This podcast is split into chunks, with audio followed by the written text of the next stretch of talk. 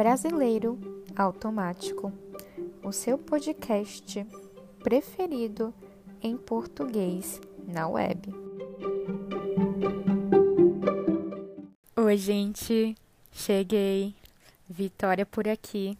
No episódio de hoje, você vai aprender como responder uma das perguntas mais feitas em qualquer curso de idiomas ou até mesmo em qualquer aula online de português que você venha a fazer.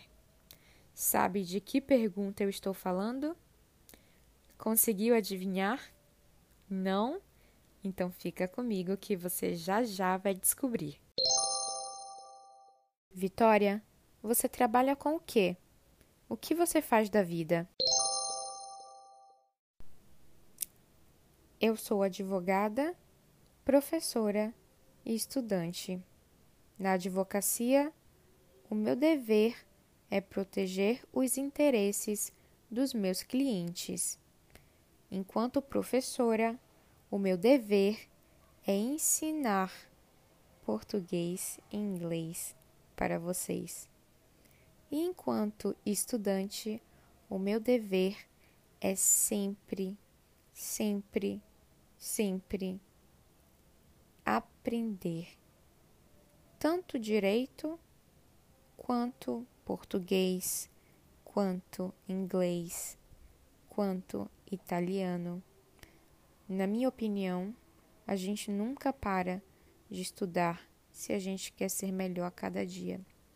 Então eu me considero uma eterna estudante e uma excelente professora. Sim, gente, eu me considero uma professora muito boa, sem falsa modéstia aqui. Falando em falsa modéstia, você sabe o que isso significa? Não? Então eu vou te explicar, porque é muito importante no português. A gente sempre usa esse termo. Falsa modéstia é um termo composto por duas palavras: um adjetivo, falsa, e um substantivo, modéstia.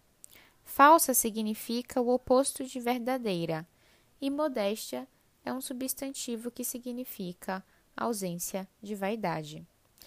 Quando eu falei eu sou uma boa professora sem falsa modéstia, o que eu quis dizer foi o seguinte: eu admito que eu tenho essa qualidade de ser uma boa professora, e eu não vou fingir que eu não tenho essa qualidade.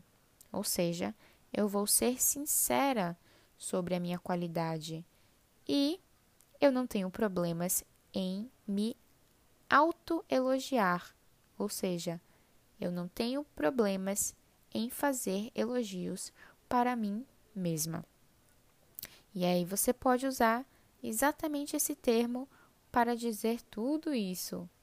Por exemplo, eu sou uma boa professora, sem falsa modéstia. João é um bom jogador de futebol, sem falsa modéstia. Ou, por exemplo, minha mãe é uma excelente cozinheira, sem falsa modéstia. Ou seja, o objetivo aqui não é fingir que não se tem a qualidade que efetivamente se tem.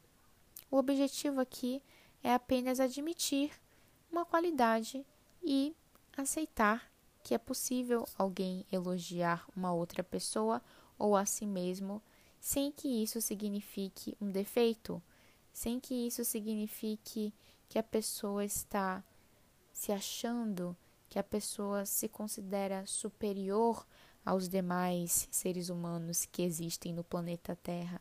Não, é apenas um reconhecimento de uma qualidade que de fato existe. Então a pessoa pode falar em voz alta essa qualidade.